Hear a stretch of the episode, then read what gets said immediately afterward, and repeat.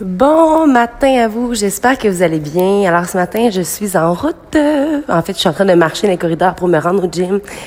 J'ai des jardins, l'énergie cardio. Mon Dieu que je trouve ça plus facile. Euh, j'ai le temps d'aller porter mes trucs dans mon bureau, de tout m'arranger, aller travailler. Quand je finis le gym, je me lave, j'étais à cinq minutes à pied, même pas. Et puis là, la petite porte qui s'ouvre toute seule. Wow! Ceci étant dit, je vous avais promis hier que j'allais vous parler finalement de comment j'ai réussi à réaliser l'impossible en ce 1er janvier. Bon. On va mettre de quoi au clair. Euh, c'est le fun d'être confortable. Hein? On est tout bien dans nos pantoufles, assis le soir, tout en mitouflé, puis à écouter la télé. Mais à un moment donné, la vie, ce qu'il faut comprendre, c'est que la vie est pas toujours facile comme ça. Puis la vie n'est pas confortable. En fait, il y a rien qui est confortable à 100%.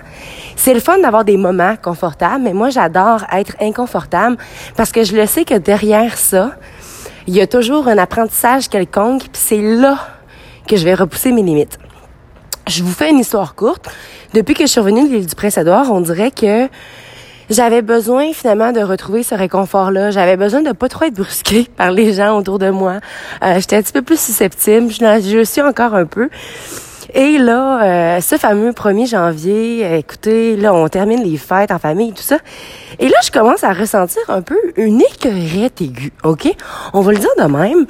Des, pas des gens, mais il me semble que c'était beaucoup de moments familiaux, puis il me semble que j'ai pas eu beaucoup de temps tout seul. Puis là, surtout que mon appartement est en réparation en réparation, en rénovation. Puis là, je me dis, oh my god, j'arrive pas à avoir des moments pour moi, non, non, non.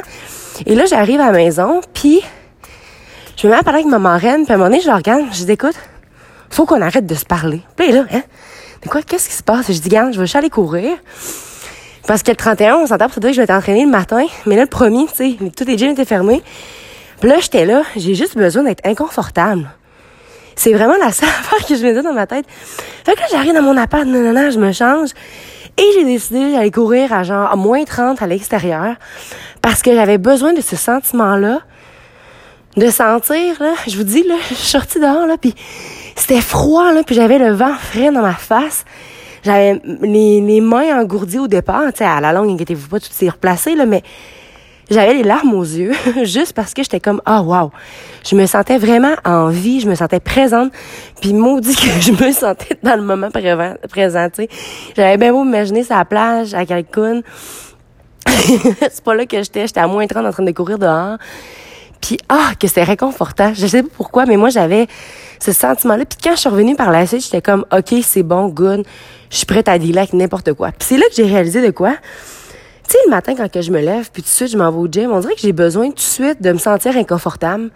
Puis on dirait que quand dans ma journée, j'ai vécu quelque chose de qui me fait sortir de ma zone de confort dès le départ, on dirait que la journée est plus facile à affronter. Fait que bref, moi, ce que j'ai envie de vous dire, je vous dis pas en ce moment d'aller... Euh, d'aller vous mettre euh, tout nu dehors dans le bas de neige puis faire oh mon dieu je me sens inconfortable. C'est pas nécessairement ça que je suis en train de vous dire mais vous qu'est-ce qui est inconfortable pour vous? Puis faites-le une petite affaire à la fois parce qu'à un moment donné là ce qui arrive puis je vais être super honnête avec vous c'est quand on est toujours confortable on est toujours dans nos petites pantoufles bien chaudes mais à un moment donné il va arriver une situation X puis ça je vous en parle souvent.